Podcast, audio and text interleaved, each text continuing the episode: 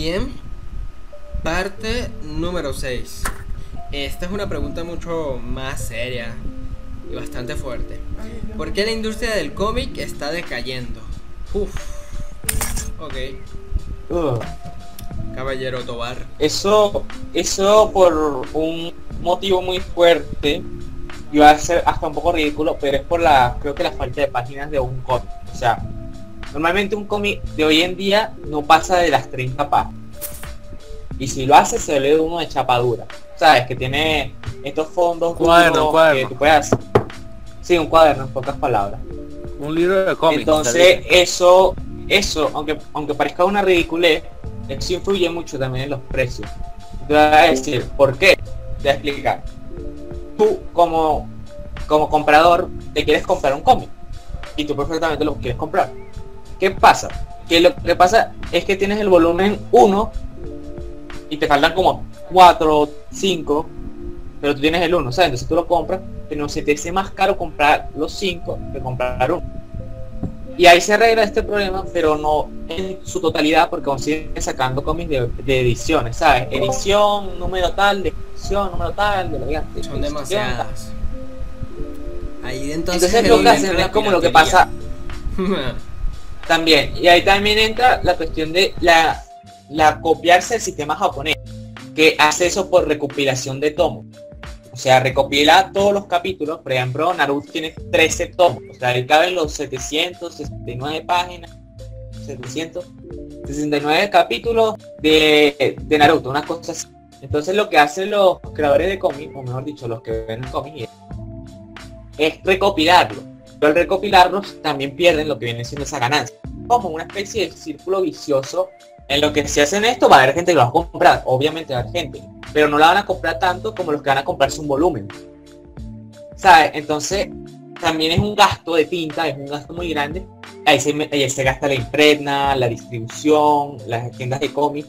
Y normalmente algunas compañías o, o empresas, o sea, mejor dicho, los sitios donde venden, venden cómics, ¿sabes? Los típicos sitios de que, no, aquí se venden solo cómics de Marvel, ¿sabes? DC, eso. Pierden porque compran varias ediciones esperando que ellos creen que las van a vender y no las venden.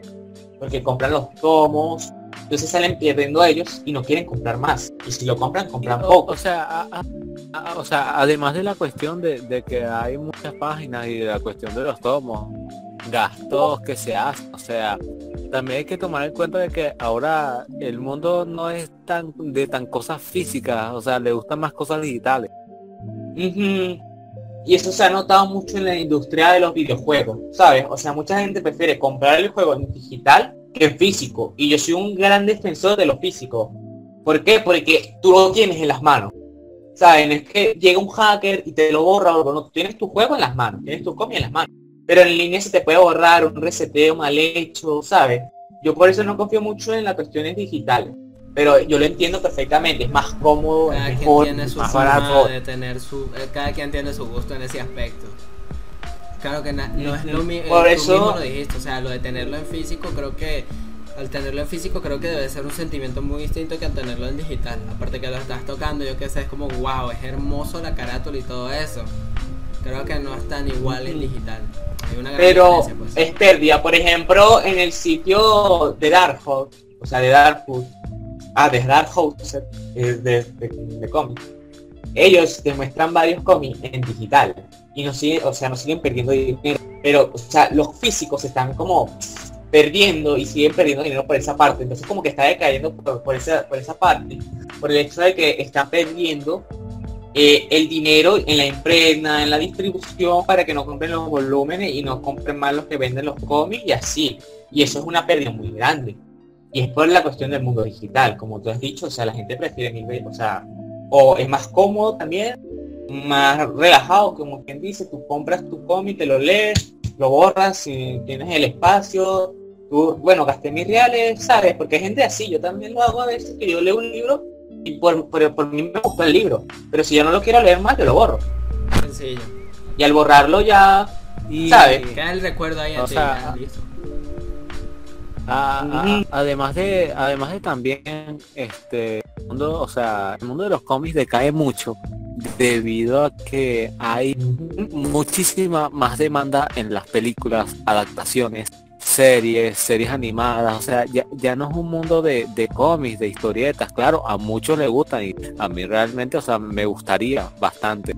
Pero, o sea, ya las cosas no sí, ya, ya como que, o sea, pasaron como a un segundo plano Eh, sí. y dejaron más Sí, a otro lado las películas.